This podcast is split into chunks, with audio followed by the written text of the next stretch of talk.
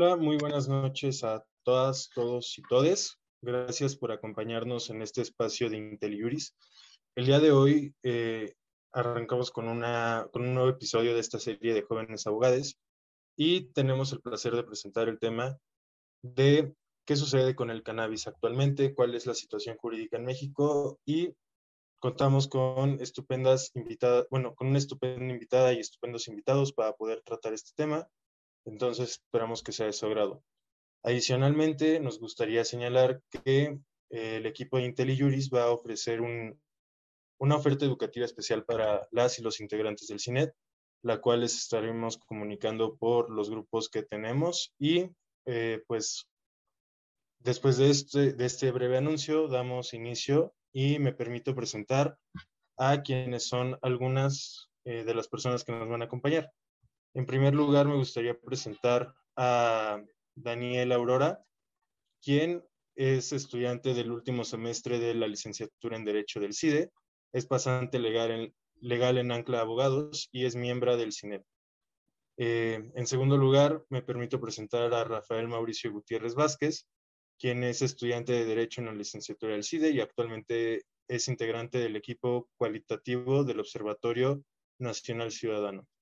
Y finalmente nos acompaña René Hernández, quien eh, actualmente es estudiante de la Facultad de Derecho de la UNAM, colaborador de la OLA Observatorio del Instituto de Investigaciones Jurídicas de la UNAM y es pasante legal corporativo en Rodríguez Bardes Asociados. También es miembro del CINET y el Discute. Bueno, me gustaría señalar cuál va a ser la estructura del panel vamos a tener intervenciones por parte de cada una de nuestras personas invitadas en donde se abordan aspectos específicos. Estos en el orden en el que serán desarrollados son el test de proporcionalidad y el libre desarrollo de la personalidad que ha eh, reconocido la Suprema Corte alrededor de este tema. Después vamos a pasar sobre las delimitaciones que se han hecho en el uso medicinal del cannabis. Y en tercer lugar, vamos a eh, abordar también los aspectos industriales que tiene el uso del cáñamo eh, como un producto derivado del cannabis y otros usos industriales que giran en torno a esto. Y también, finalmente, vamos a abordar cuestiones relacionadas a la jurisprudencia existente actualmente y a lo que esto eh, causó posteriormente una declaratoria general de constitucionalidad, que si bien no son, no son los mismos instrumentos, están eh, íntimamente relacionados en nuestro ordenamiento jurídico como parte del derecho constitucional eh, y del modelo de control constitucional que ahora tenemos. ¿no? en este sentido, me permito ceder el uso de la palabra a Rafael, que va a hacer la primera intervención del panel y que nos hablará de este test de proporcionalidad y del de, el uso eh, recreativo o más recreativo de la marihuana. Entonces, Rafa, ¿qué nos puedes compartir sobre este tema? Primeramente, muy buenas tardes, noches a todas y todos. Eh, dentro de todo, lo, el tema que vamos a estar analizando es el test de proporcionalidad, uno de los amparos más relevantes para efectos de esta materia en regulación de cannabis. Así pues, vamos a hablar sobre el, el amparo en revisión 237, diagonal 2014. Y primeramente tendríamos que entender cómo es que está regulado en nuestra legislación actualmente en la materia de marihuana. Es decir, por una parte tenemos como tal el estupefaciente, que ni siquiera me gustaría utilizar esa palabra, pero bueno, tenemos este que sería específicamente el cannabis. Del otro lado tenemos la sustancia psicotrópica, que es específicamente esta que produce relajación, que produce lentitud, que desinhibe a las personas, porque uno de los efectos de la marihuana es que aleja a las personas de su ego y asimismo que aumente el ritmo cardíaco. Entonces, dentro de esto, estos dos componentes, tanto la sustancia psicotrópica como el estupefaciente, componen a la marihuana. Ahora pues, estos están regulados en la Ley General de Salud, específicamente en los artículos 235, 277, 245, 247 y 248. En ese sentido, el amparo en revisión 237 precisamente acopla si es que estos artículos están vigentes de acuerdo a nuestra constitucionalidad. Así pues, tenemos que considerar que para efectos medicinales eh, sí existía regulación y inclusive había algunas permisiones bajo un procedimiento. No obstante, para efectos lúdicos, que es lo innovador que fue de esta sentencia, no había nada al respecto. Entonces vamos a comenzar. Primeramente, tendríamos que considerar que para este caso en concreto hay cuatro individuos, Josefina, Armando, José Pablo y Juan. Todos ellos quieren crear una asociación civil, cuyo nombre es Sociedad Mexicana de Autoconsumo Responsable y Tolerancia a CEL. En ese sentido, tenemos que considerar que la Ley General de Salud no permitía y tenía una política prohibicionista para efectos del consumo lúdico de marihuana. Entonces, en ese sentido, me gustaría analizar desde cómo inicia la Corte con esta sentencia, porque a diferencia de otras, donde de inicio van precisamente con el esquema y la historia procesal, en esta presentamos un resumen y tenemos un resumen para que todas aquellas personas que lo lean eh, estén enterados de cuáles son los argumentos que tiene la Corte en favor de permitir el uso lúdico y consumo de marihuana. En ese sentido, también lo hemos visto que en sentencias que son importantes y en casos que llegan a ser muy tabú para la sociedad mexicana, la Corte tiene que utilizar esta clase de instrumentos que son distintos para dar más fuerza y de inicio con los argumentos. Entonces, en ese sentido, vamos con los hechos en concreto y con posterioridad al test de, proporcionalidad. Así pues, es importante mencionar que dentro de la estructura de la sentencia, primero, tiene una parte de marco regulatorio, también tiene qué incidencia tienen las medidas en el libre desarrollo de la personalidad, el cual es un tema que va a ser muy tocado en este, en este panel, y también el test de proporcionalidad, por supuesto.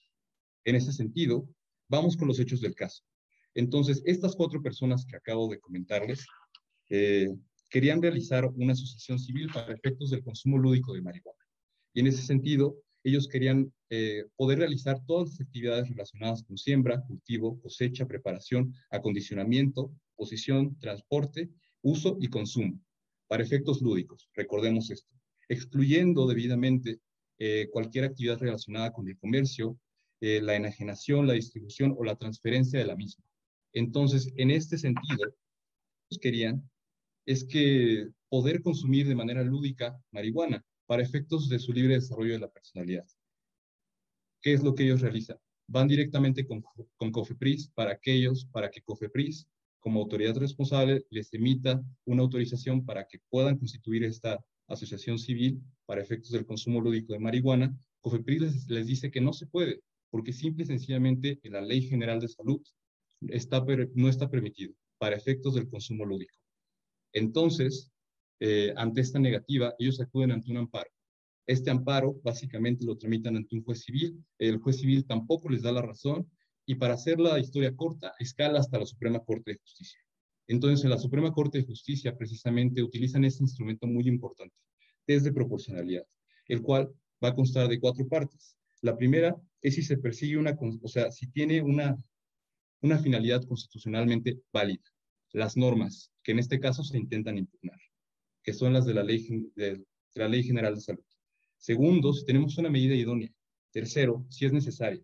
Y cuarto, si existe realmente una proporcionalidad en sentido estricto. Y es bien importante. Entonces vamos a ver los argumentos de la Corte respecto a si es, estamos en presencia de un derecho fundamental o no, o si es una finalidad constitucionalmente válida. Primeramente tenemos que considerar que la Corte establece que en presencia de derechos fundamentales, bienes colectivos o bienes jurídicos que gocen de los principios constitucionales, está debido que la legislación aplique una prohibición o en todo caso que se restringe el consumo. Eso persigue dos cuestiones válidas. La primera sería la protección a la salud y la segunda sería la protección al orden público.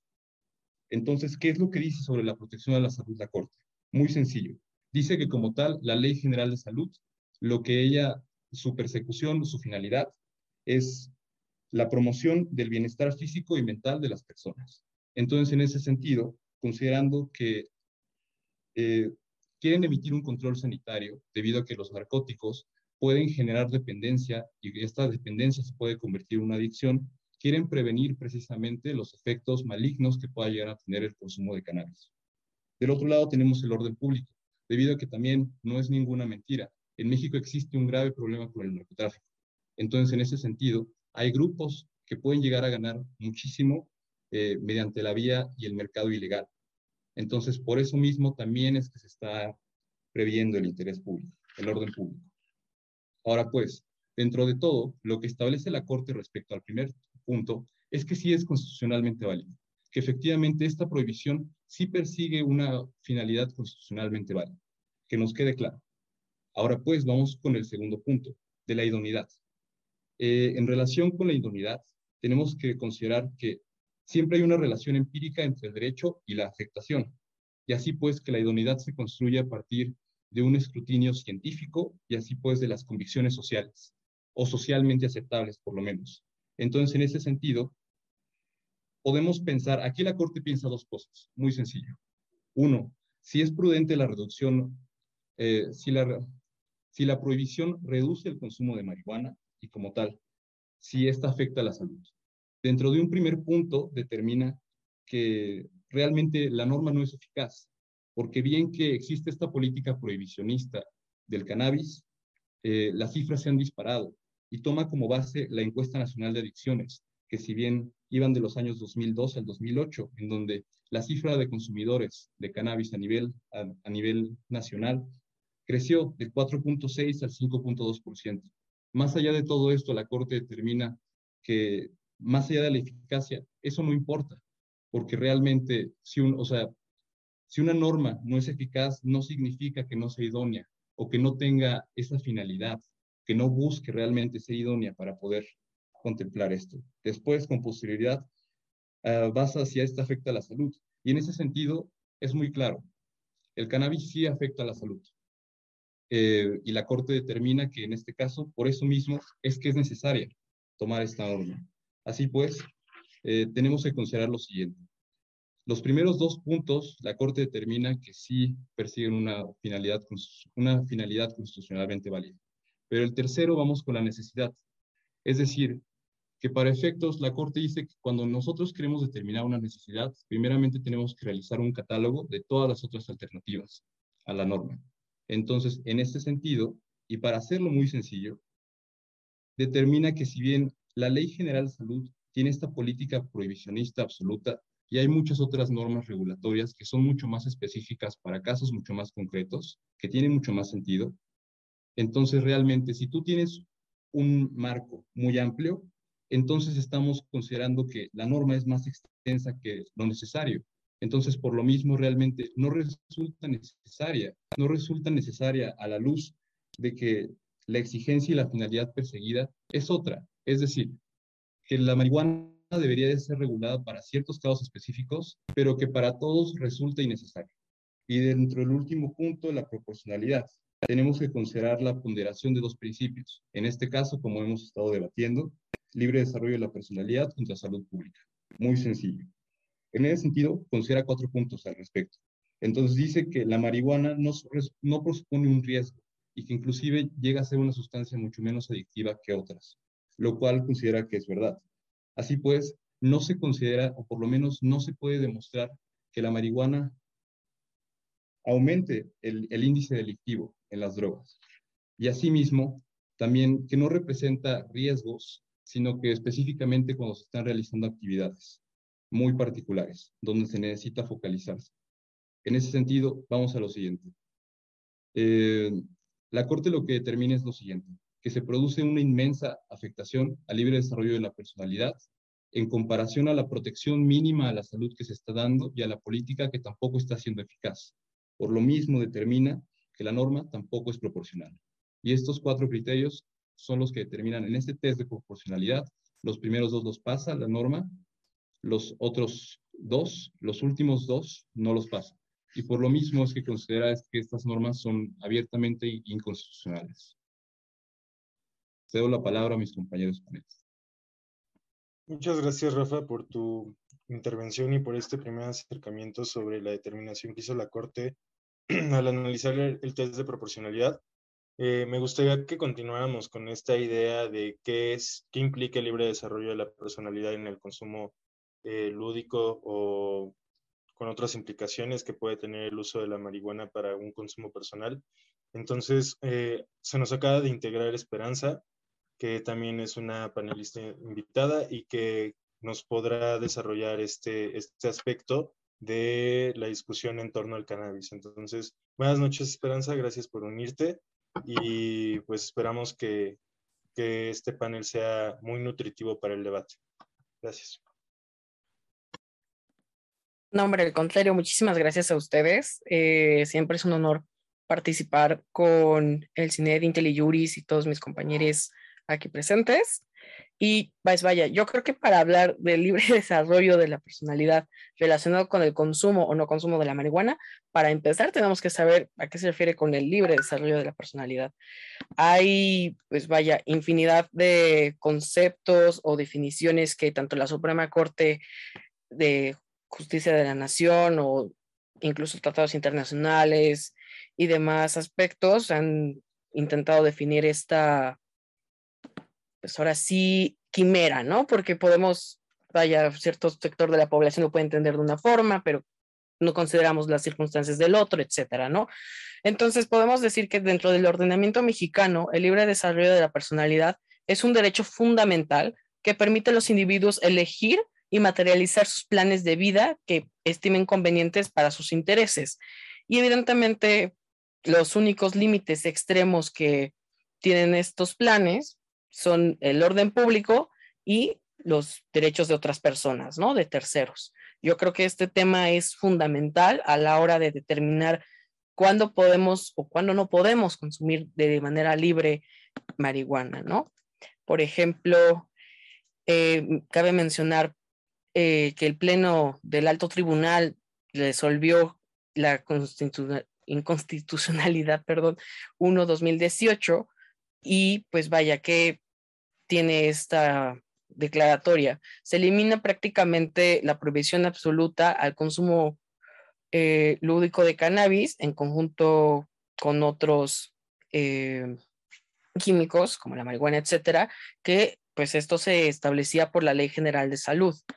Y pues evidentemente en esta sentencia o como quieran ustedes llamarle, esta decisión histórica pues está a favor de las libertades de tal forma que pues cualquier persona, mientras no infrinja leyes de orden público, llámese, por ejemplo, esta ley que pues resulta inconstitucional porque pues justamente restringía este derecho junto con otros y además restringía el libre desarrollo de otros terceros, ¿no? Entonces, también otra situación muy interesante que desde 2015 al 2019, la primera sala de este alto tribunal recalcó que también existían otros artículos inconstitucionales dentro de la Ley General de Salud que evidentemente afectaban el libre desarrollo de la personalidad y que evidentemente, pues vaya, tanta coincidencia de que leyes incluso que incurren a la discriminación o a la restricción del ejercicio de determinados derechos no es del todo casualidad, ¿no? Yo creo que nosotros como jóvenes justamente tenemos que hablar de estas cosas que tenemos tan prohibidas por ser tema tabú y que justamente podemos ir hablando de cómo podemos dejar de estigmatizar sobre todo, ¿no? Las personas que recurren a consumir marihuana, llámese por diferentes circunstancias, se me ocurre que por problemas emocionales o en un caso particular, eh, el dolor es tanto cuando padeces cáncer que la única forma para aliviar el dolor es con el uso medicinal de la marihuana, ¿no? Entonces, yo creo que todas estas sentencias nos permiten justamente ver qué tan preciada es nuestra libertad y qué tan preciada es la libertad de los demás y por qué no mejor fomentarla en vez de estarla coaccionando, limitando, ¿no? Yo creo que aquí dejo un poquito mi participación y me encantaría conocer un poquito más de los demás. Muchas gracias, Esperanza, por tu intervención. Yo creo que deja sobre la mesa puntos muy importantes que vamos a ir desarrollando. Eh, particularmente eh, este tema del libre desarrollo de la personalidad, de la personalidad, pues bien identificamos que en, este, en esta ponderación, en este entendimiento de los intereses constitucionales, siempre van a estar eh, siendo observados o tratar de ponderarse en este tipo de ejercicios que igual ya era una cuestión que señalaba Rafa y que precisamente el entenderlo ya a un nivel en el cual se lleve ante el último tribunal, el tribunal máximo de nuestro ordenamiento, nos puede ir dejando pistas sobre cuál es el contexto de interpretación en el que se, se consideran estas normas y cuáles son las consecuencias, ¿no? ¿Cuáles son los outputs en esta discusión de tratar de resolver circunstancias en las cuales hay afectaciones a unas personas, pero por el ejercicio de ese, de ese, de ese derecho pueden verse otras cuestiones que son muy importantes socialmente, ¿no? Ya también lo mencionaba Rafa, el tema de seguridad pública es un tema que se ha analizado en el fondo de estos asuntos, pero que finalmente la Corte ha determinado que la medida no, no resulta proporcional en, en, el sentido estricto de este ejercicio interpretativo.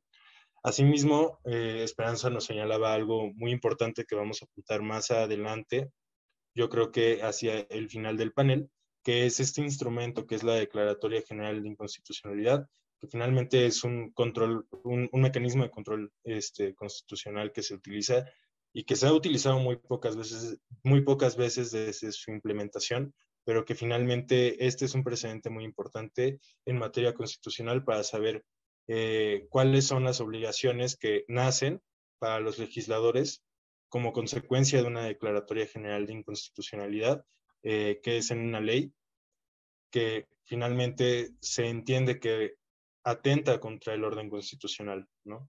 Ahora me gustaría dirigir la discusión un poco más hacia este sentido de qué implica ya para unas cuestiones del el uso eh, no recreativo, sino medicinal del producto cannabis, qué, tipo de, de, qué tipos de determinaciones ha, ha, dado la Corte y qué ha considerado en este sentido, ¿no?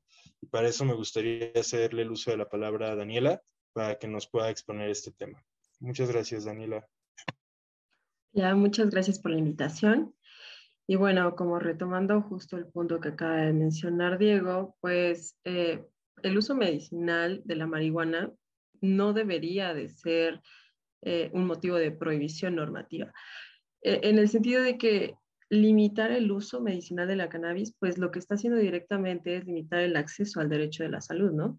Eh, hay varios estudios que han demostrado que justamente el cannabis es un paliativo para ciertas condiciones médicas, especialmente para cuestiones, por ejemplo, de epilepsia, leucemia, eh, fibromalgia, incluso para atacar como ciertas cuestiones de ansiedad. Entonces, eh, es un medicamento que se utiliza mucho para disminuir el dolor, eh, la ansiedad de las personas y que justamente al quitar este tipo de síntomas, lo que hacen es brindarle a la persona una vida un poco más digna. Eh, el problema es que eh, el uso medicinal pues ha sufrido como bastantes barreras jurisdiccionales y, y ha habido una tendencia constante que ha, ha, ha, ido como hacia prohibir el uso de, de, la cannabis. Entonces, esto ha generado que ni se realicen los avances científicos eh, relevantes al respecto, ni se materialice la regulación que, que ya existe, ¿no? Para que se pueda como hacer uso efectivo del cannabis. Entonces, eh, en México, pues, ha sido un poco atropellado, ¿no? Como la legalización del uso medicinal de la marihuana, ha sido largo, ha sido un poco entorpecido. Me gustaría hacer un breve recorrido cronológico para que podamos como vislumbrar cómo se ha ido llevando. Eh, en 2017, en junio, se reforma la Ley General de Salud y ahí se reconoce que la cannabis pues tiene amplios usos terapéuticos. Entonces, esta sustancia sale como de esa lista negra y ya no es considerado un problema especialmente grave de salud pública. ¿Qué implica esto? Bueno, con esta reforma lo que, tiene, lo que tenía que hacer la Secretaría de Salud era diseñar y ejecutar pues, políticas públicas que justamente tendrían a regular el uso medicinal de la marihuana. Eh, por ello, en 2017, eh, la COFEPRIS eh, anuncia que, que, va a permitir ¿no? la comercialización de productos que tengan como base la marihuana. Eh, lo iba a hacer por medio de unos lineamientos, pero bueno, finalmente fueron emitidos hasta 2018. El problema es que nunca fueron publicados en el libro oficial de la Federación. Eh, esto implicó que al no contar como con esta formalidad, para marzo de 2019, pues Cofepris estos mismos lineamientos y argumentara que los argumentaba, que los quitaba porque eran contrarios eh, a los lineamientos eh, que había, se habían establecido en el decreto que reformaba la Ley General de Salud, porque digamos que excedían su propósito a, al autorizar como una comercialización de productos derivados de cannabis y que iba a ser como en usos distintos a los médicos y, a los científicos. Entonces, esta es como la justificación que usa como para revocar estos lineamientos.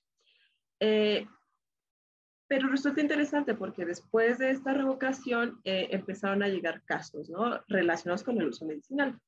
Llega uno especialmente a la Suprema Corte de Justicia de la Nación. Eh, el caso es de eh, la señora Margarita Garfias y ella lo que hace es demandar a la Secretaría de Salud. ¿Por qué? Por omitir el hecho de que no haya armonizado estas normas en el uso terapéutico de la cannabis según lo que establecía la reforma a la Ley General de Salud 2017. Ella eh, metía esta demanda porque es madre de Carlos Áviles. Carlos eh, padece una enfermedad que se llama encefalopatía epiléptica. Entonces, eh, el tratamiento, o sea, el paciente fue atendido con diferentes tipos de medicamentos y se dieron cuenta que de los que más le servían a él justamente era el CBD, entonces eh, le empezaron a dar CBD a Carlos, eventualmente generó resistencia a él y entonces lo que necesitaba era el derivado de cannabis, el THC, para contrarrestar justamente las convulsiones que sufría el menor. Entonces, eh, la Suprema Corte resuelve en 2019 este asunto y justamente lo que dice es que la omisión de la Secretaría de Salud al reglamentar el uso terapéutico de la cannabis lo que hacía era vulnerar directamente el derecho a la salud de Carlos, porque si el menor no accedía a este medicamento, atentaba directamente con su padecimiento y eso era un problema verdadero para él. Después de este asunto, eh, llega otro caso emblemático, este es el amparo en revisión 608-2019, fue presentado ante el sexto Tribunal Colegiado de Baja California. Y bueno, en este es muy similar al de Carlos, pero en este son 30 pacientes, ¿no? O sea, son 30 pacientes que tienen como este tipo de padecimientos, lo lleva la Fundación Loto Rojo y justamente lo que hace también es, demandar a la Secretaría de Salud porque no había armonizado todavía la normatividad respecto al uso terapéutico de la cannabis. Entonces, igual que Carlos, ellos eh, pues alegaban que esta sustancia pues aliviaba sus síntomas. Eh, el tribunal resuelve que la Secretaría de Salud tenía que proporcionar como este tratamiento médico. La Secretaría de Salud se declara incompetente. Lo que dice el representante legal es como, ok, la Secretaría de Salud no me va a brindar este medicamento, entonces nosotros, para que no se nos vulnere completamente nuestro derecho a la salud, lo que podemos hacer es importar medicamentos de otros países. Entonces, en eso es lo que va el asunto. Y fue hasta el 12 de enero de 2021 que la Secretaría de Salud sí presenta el reglamento a la Ley General de Salud en materia de control sanitario para la producción, investigación y uso medicinal de cannabis, así como sus usos farmacológicos, y esto ya fue publicado en el DOF. Y esto lo que pasa es que representa como obligaciones activas y pasivas para el Estado. Garantiza el acceso a los medicamentos para que se pueda disfrutar el derecho a la salud y además implica que las autoridades pues se abstengan justamente de llevar a cabo acciones que obstruyan la producción y el acceso a estos medicamentos, que justamente necesitan personas que tienen ciertos padecimientos. Y bueno, principalmente esta ha sido como el, la trayectoria que ha tenido el derecho a la salud vinculado con el uso medicinal de la cannabis eh, y que creo que plantea como un debate muy interesante, que creo que podríamos abordar muy bien. Muchas gracias. Muchas gracias a ti, Daniela. Creo que hasta ahora han sido abordados como los aspectos referentes a los eh, activos eh, psicotrópicos del cannabis, ¿no? Que son el CBD y el THC y que finalmente es lo que genera como el carácter de, que sea una droga este, este producto, ¿no? O sea, una droga en el sentido eh, médico de la palabra, que es una, un producto que produce una reacción química en el organismo, ¿no? O sea, los medicamentos son drogas, solamente son drogas autorizadas, pero eh, me gustaría como ahora inclinar un poco este debate en torno a otro eje que me parece muy importante y que puede tener otras implicaciones que normalmente no son las que se debaten en el ojo público, pero que también es una cuestión muy, muy central en la regulación del cannabis, que es su uso industrial.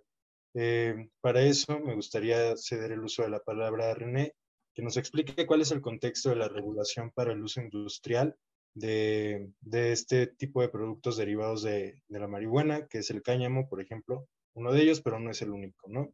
Entonces, muchas gracias, René. Te cedo el micrófono. Muchas gracias, Diego. Primero que nada, me gustaría eh, agradecer a IntelliJuris por la invitación y al CINEDAC Y bueno, eh, antes de entrar al tema industrial, ¿no? porque quizá lo podríamos abarcar desde temas industriales, eh, personales eh, y medicinales, me gustaría platicar un poquito o, dar mi punto de vista. Creo que el tema de cannabis ya no es una dicotomía en que si queremos regular o no queremos regular. Creo que ya es un tema de cómo lo vamos a hacer y cuál es la mejor manera de hacerlo, ¿no? Eh, hay demasiada evidencia científica, hay demasiada evidencia eh, de, otras, eh, de otras ramas de conocimiento como historia, sociología, derecho, ¿no? Lo que hoy nos incumbe. y entonces, para mí, la primera idea que me gustaría dejar para, para los próximos minutos es que eh, hay que regular este, este tema, ya no hay que legalizar ni prohibir. Y cuando me, refiero a no legalizar es que eh, me voy a ver un poquito eh, Team Rai, ¿no? Y entonces voy a hablar de, bueno, personalmente me gustaría decir que hay que evitar decir que se legalice algo, ¿no? Porque darle estado legal a algo, o sea, es muy amplio. y me gustaría mejor tomar el tema de regular, ¿no? Porque hasta la misma definición de la RAE, ¿no? Es un, o sea, queda con el derecho, ¿no? O sea, es una con el derecho. Eh, regular, cuando hablamos de regular, hablamos de medir, hablamos de entender los problemas, hablamos de ajustar, eh, hablamos de hacer funcionar algo, ¿no? Eh, en el tema de cannabis, como ustedes saben, uno de los mayores y principales temas es el del uso industrial. En este uso industrial ha estado presente siempre. Eh, ahora quizá esté en boca de todos, pero en general desde inicios del siglo pasado el uso industrial del cáñamo, ¿no? El cáñamo ha sido pues, básico para muchas culturas. Eh, hoy por hoy hay empresas, empresas alemanas que eh, estas grandes empresas y muy famosas empresas alemanas, que no me gustaría decir eh, las marcas, pero que ya hacen piezas de carrocerías con sus autos. Hay empresas de jeans estadounidenses, norteamericanos, que todos hemos puesto unos, que ya fabrican eh, sus productos con, con telas, con fibra hechas de cáñamo. hay empresas de calzado, estas empresas de las tres bandas ya generan realizan calzado con ellas, empresas de alimentos, de suplementos. La construcción ya es un tema con el Hempcrete, ¿no? Eh, que ya está vivo, que ya está haciéndose. Y obviamente en el tema farmacéutico, como bien lo, eh, lo comentó mi compañera Daniela. Eh, específicamente en México, a finales de 2021, una empresa privada, disculpen Eh, promovió un amparo en contra de la Ley General de Salud. Estos, pues estos artículos que ya nos contaba bien Rafael al principio, que forman este bloque del provisionismo de cannabis en México, pues quedaban, o sea, todavía pues ya estaba, como bien nos dijo Esperanza, el de libre desarrollo de la personalidad, ¿no? Y pues ya estaba en el de derecho a la salud. Pero pues quedaba obviamente el del uso industrial, porque estaba mm, prohibido, ¿no?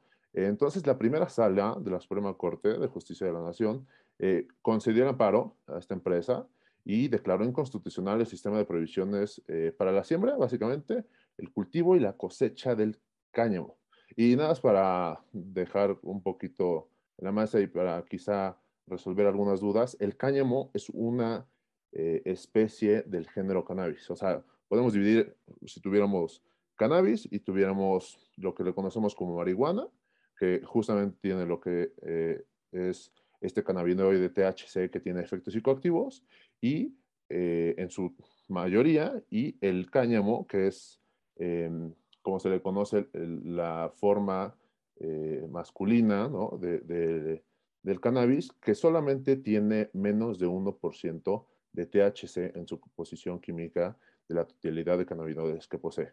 Entonces, normal, eh, la ministra Piña eh, lo que nos dice en este amparo 355-2020 que, que se resolvió a inicios de diciembre de 2020 era que la, los alcances de la protección que, se conferían eh, al amparo eh, recaen en los puntos de solicitud exclusivamente con la siembra, cultivo y cosecha de cannabis, en concentración de menos 1% de THC para la elaboración exclusiva de eh, productos derivados de la misma y que tengan amplios usos industriales. Podemos debatir quizá ah, en unos minutos lo que significa esto, pero básicamente eh, lo que permite es eh, la expedición de autorizaciones por parte de la COFEPRIS, entre otros para la siembra, cultivo y cosecha del caño. ¿no? Entonces, este básicamente es una pincelada de lo que, de lo que forma eh, el uso industrial del cannabis. Y pues bueno, me guardaría otra, para más información para otra intervención. Muchas gracias. No, muchísimas gracias a ti, René. Eh, me gustaría que ya fuéramos eh, apuntando hacia las cuestiones finales que queremos observar en este, en este grandioso panel que creo que pone sobre la mesa cuál es el esquema general de la regulación o no regulación del cannabis que actualmente existe en México, ¿no? Eh, en primer lugar, me gustaría solamente cerrar con el tema del uso lúdico que puede generar muchas dudas, que existe una jurisprudencia al respecto y que la Declaratoria General de Inconstitucionalidad que ya resolvió la Suprema Corte de Justicia, pues está dirigida en específico sí a los artículos de la Ley General de Salud, pero que eh, finalmente enmarca una futura regulación, que es la que se espera por parte de nuestros legisladores, ¿no? Entonces, ante esta situación muy particular de un control de constitucionalidad del que tenemos muy poca experiencia, me gustaría que Esperanza nos ayudara dando algunas de las líneas que ya ha dictado la jurisprudencia en materia del uso lúdico, para poder pasar quizás un poco al tema de qué, cómo se conforma la Declaratoria General de Inconstitucionalidad y cuál es el esquema regulatorio en general. Eh, ya una manera de resumen de conocer y que el público pueda conocer de mejor manera cuáles son las cosas que puede hacer como derechos y cuáles otras no. Entonces, Esperanza, te cedo, el, te cedo el micrófono para que nos aclares este punto. Claro, muchas gracias. Em, pues bueno, en la materia que estamos resolviendo, la primera sala ha resuelto por lo menos cinco amparos relativos al consumo de la marihuana con fines lúdicos y recreativos y evidentemente permitió que se creara, se integrara diferentes jurisprudencias, ¿no? Existen diferentes versiones, muchas confusiones, pero lo que sí se resolvió es que la Suprema Corte se autoriza el consumo personal de marihuana con fines lúdicos y recreativos solo para quien tramite un juicio de amparo y la COFEPRIS debe determinar los lineamientos y modalidades correspondientes para otorgar los permisos. Ahora bien, ¿qué no resolvió la Suprema Corte? La Suprema Corte no autorizó ni la comercialización, ni el suministro, ni la enajenación, ni la distribución de la cannabis. Tampoco se permitió el consumo de otros estupefacientes y de psicotrópicos. La Corte tampoco se ha pronunciado sobre la despenalización de la marihuana. También es importante mencionar en este orden de ideas que la COFEPRIS se negó a dar permisos a las personas mayores de edad para el autoconsumo de cannabis, puesto que pues vaya, viola el derecho a libre de la libre personalidad, ¿no? y evidentemente este derecho no podrá ser ejercido frente a menores de edad y mucho menos en lugares públicos donde se encuentren terceros que no hayan brindado su autorización para ser consumidores pasivos de la marihuana o cualquiera de sus derivados, ¿no? Algunos de los artículos que terminaron siendo considerados inconstitucionales por de la Ley General de Salud es el artículo 235, el último párrafo, el artículo 237, el artículo 245, fracción primera, el artículo 247, último párrafo, y el artículo 248. Y por mi parte creo que sería todo. Fue una síntesis de la síntesis de la síntesis que creo que puede servir. Muchas gracias, Esperanza.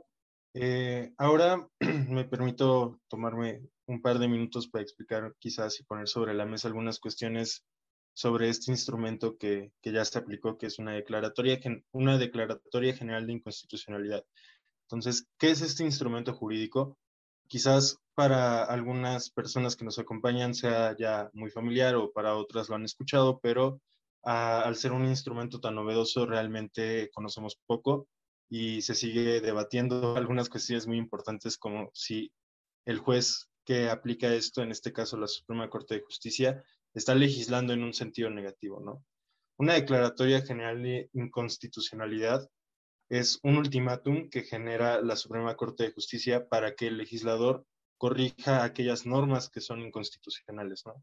Entonces, se le da al legislador un determinado plazo para que después de que se han encontrado ya una cantidad importante de asuntos que la Corte ha resuelto en el mismo sentido y ya se ha creado jurisprudencia y ya se ha implementado la jurisprudencia en la forma interpretativa de, resolución de los casos que son similares.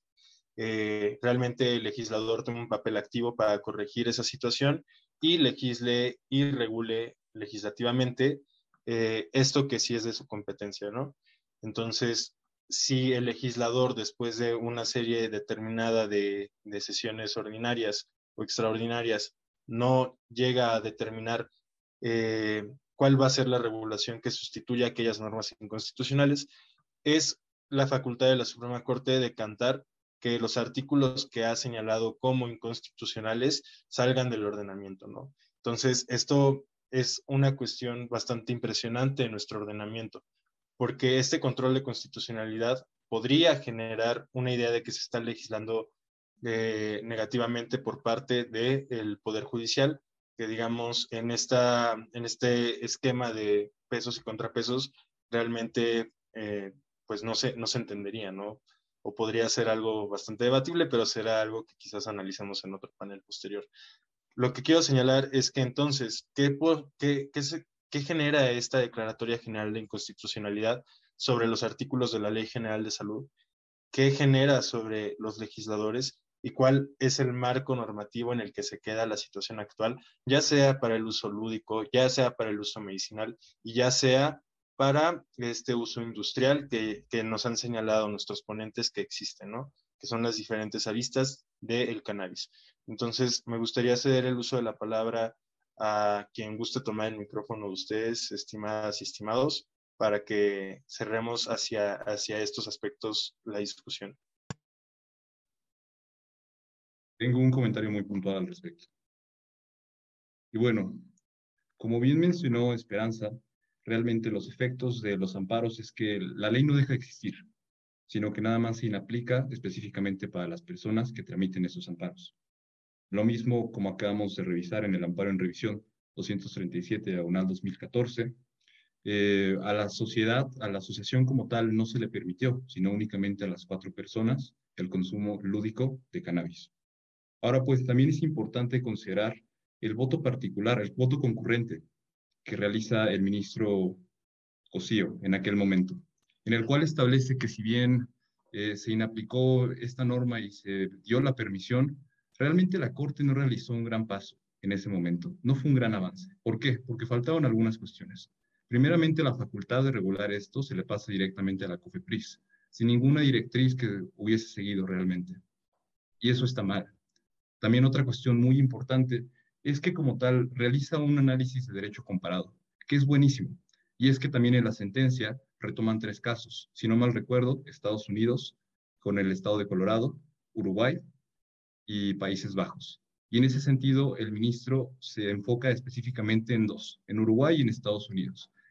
Y la clave, dice, es que en ambos países hubo una regulación y realmente hubo una facultad y una voluntad legislativa porque la gente no se quedase desamparada cuando está consumiendo cannabis, porque no te digan simplemente sí puedes consumirlo, pero también cómo lo puedes consumir, cómo no te vas a meter en problemas, cómo realmente puedes hacer efectivo el uso de tus derechos. Y es que, para concluir mi participación, realmente eso tendría que ser. La ley, a fin de cuentas, tendría que ser la voluntad del pueblo, expresado en normas. Y por eso mismo es que los legisladores hoy en día tienen un criterio importante en frente suyo y que cada día va a ser más una realidad, como ya decía René. No hablemos tanto sobre legalizar o no, sino más bien sobre la realidad. Y es que realmente si la voluntad del pueblo está manifestada de diferentes formas y asimismo se ha determinado que el consumo lúdico también está permitido.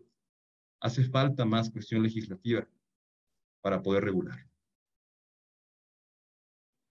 A, mí, a mí creo que diferiría un poquito en ese punto. Creo que los derechos no se dejan a las mayorías, no son voluntad del pueblo, porque cuando hablamos de pueblo hablamos de votantes. Y aquí es donde está el quid del asunto, donde nos separamos del derecho, donde los juristas de hueso colorado quizá ponen el grito en el cielo, pero esto ya no es un tema eh, de derechos, porque si bien la DGI de 2018 eh, establece la obligatoriedad eh, al, al legislativo nacional, el legislativo nacional no ha hecho nada. O sea, ok, en materia medicinal, ¿no? Donde el 12 de enero de 2021 fue publicado el reglamento eh, en materia de cannabis medicinal, está muy bien, todo padre, pero faltan y, dejan en defensión a usuarios y a iniciativa privada. Y eso no se vale. Entonces, eh, me gustaría tomar el tema eh, de la COFEPRIS y mm, no me gustaría aquí venir a quemar a una institución, pero bueno, la COFEPRIS no puede, o sea, no ha podido con las solicitudes de autorizaciones. Uno, primero, o sea, de fondo, las autorizaciones ah, es un tema que en lo personal no estoy de acuerdo, porque no te deberían de autorizar, ¿no? Una, primero, una entidad administrativa no te debería autorizar que tú puedas ejercer tus derechos. Y segundo, no o sea, no tiene capital ni de infraestructura ni humano para dar respuesta a esto. Eh, la COFEPRIS es una eh, de las cinco autoridades que se contemplan en, el reglamento de cannabis medicinal y es la única de la que escuchamos, porque no hablamos de Senacica, no, hablemos, no, eh, no escuchamos hablar del SNICS, no escuchamos hablar de la Secretaría de Salud y no escuchamos hablar de los esfuerzos paralelos que tiene que haber en una legislación integral, ¿no? ¿no? escuchamos hablar de programas de salud contra, los, eh, contra las adicciones, ¿no? Y solamente hablamos, eh, escuchamos en el radio cuando dicen fumar mata, ¿no? O los nazis fue, fueron controlados con, eh, con drogas químicas. Entonces, ya no está en un ámbito meramente jurídico, ¿no? Y está en un, ámbito más político. Y aunque el legislador eh, sea quien haga las leyes en este país, el eh, ejecutivo y el judicial también tienen mucho que ver aquí. Bueno, eh, de mi parte yo tengo tres puntos. me gustaría retomar la participación de René porque creo que justamente eh, con este reglamento se podría incentivar eh, el crecimiento económico alrededor de, como de la industria privada, iniciativa privada respecto a este tema. El punto número dos es que justamente hay un problema en que cómo actúan los particulares ¿no? respecto a este reglamento. Entonces, lo que se podría hacer sería apoyar y gestionar ante la autoridad responsable sanitaria, pues justamente la homologación ¿no? o la emisión de justamente los reglamentos, las normas o los acuerdos que se tengan que hacer para que un particular sepa cómo puede actuar respecto a esta situación. Y por último, eh, quizás sería bueno considerar como esta eh, propuesta de la reducción del daño, ¿no?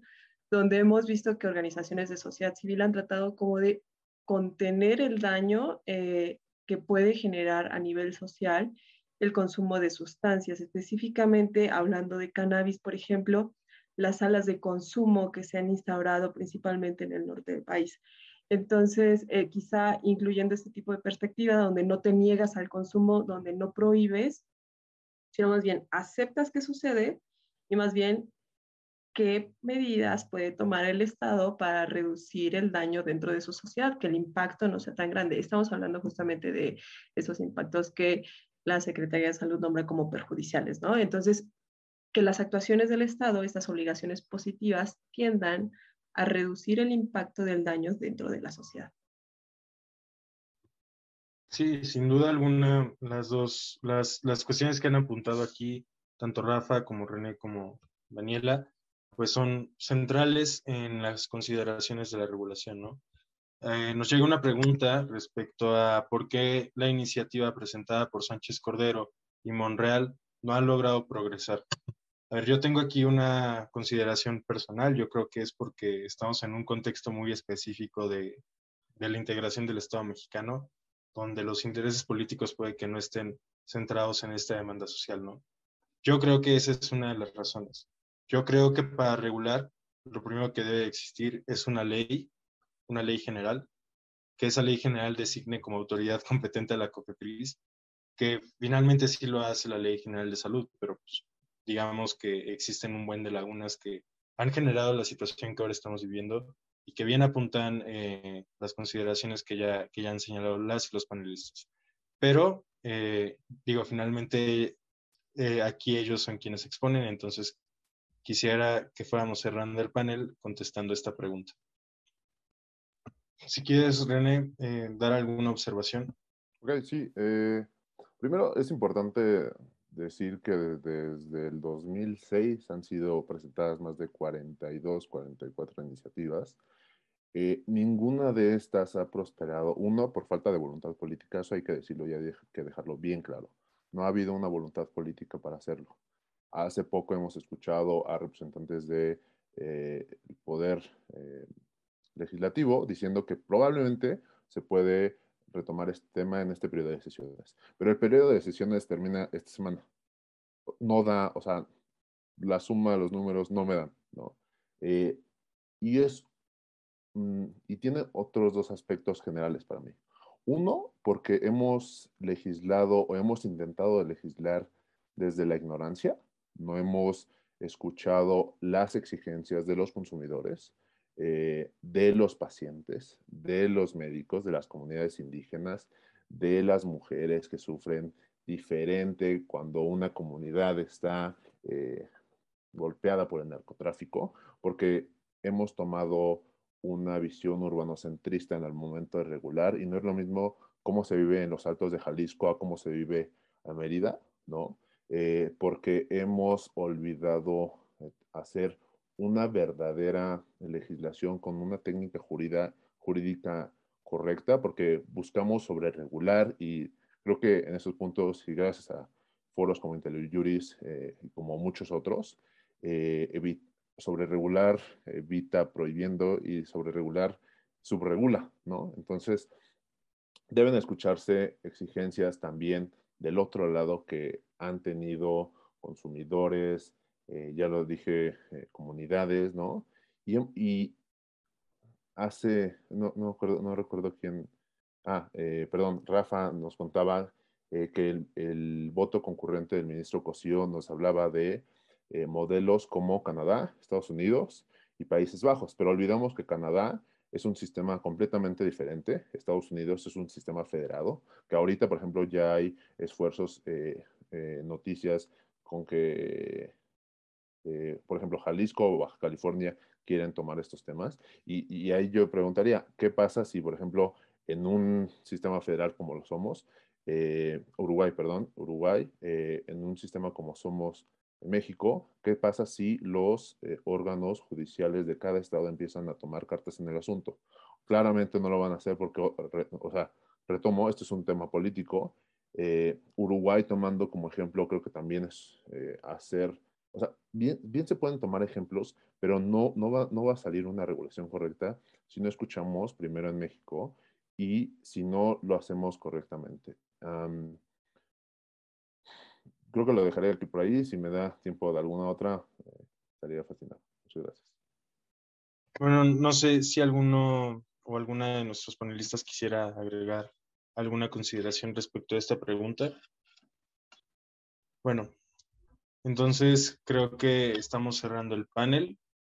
Eh, creo que finalmente pudimos tener este ejercicio bastante enriquecedor de plática en la que las y los panelistas nos pudieron exponer aspectos muy específicos del contexto, bueno, específicos y centrales respecto a la regulación que existe o no existe en México, cuáles son algunos de los siguientes pasos y sobre todo fuimos críticos ante una situación que les impacta a gran parte de nuestra generación y generaciones futuras y generaciones eh, más grandes que estamos convergiendo en un momento histórico muy, muy particular y en un contexto político y social que también demanda ciertas exigencias para cualquier acción futura, ¿no? Entonces, les agradezco enormemente su tiempo por parte del equipo de IntelliJuris y del CINET y eh, agradecerles a nuestras y nuestros ponentes por participar en este panel y me gustaría dar algunos anuncios respecto a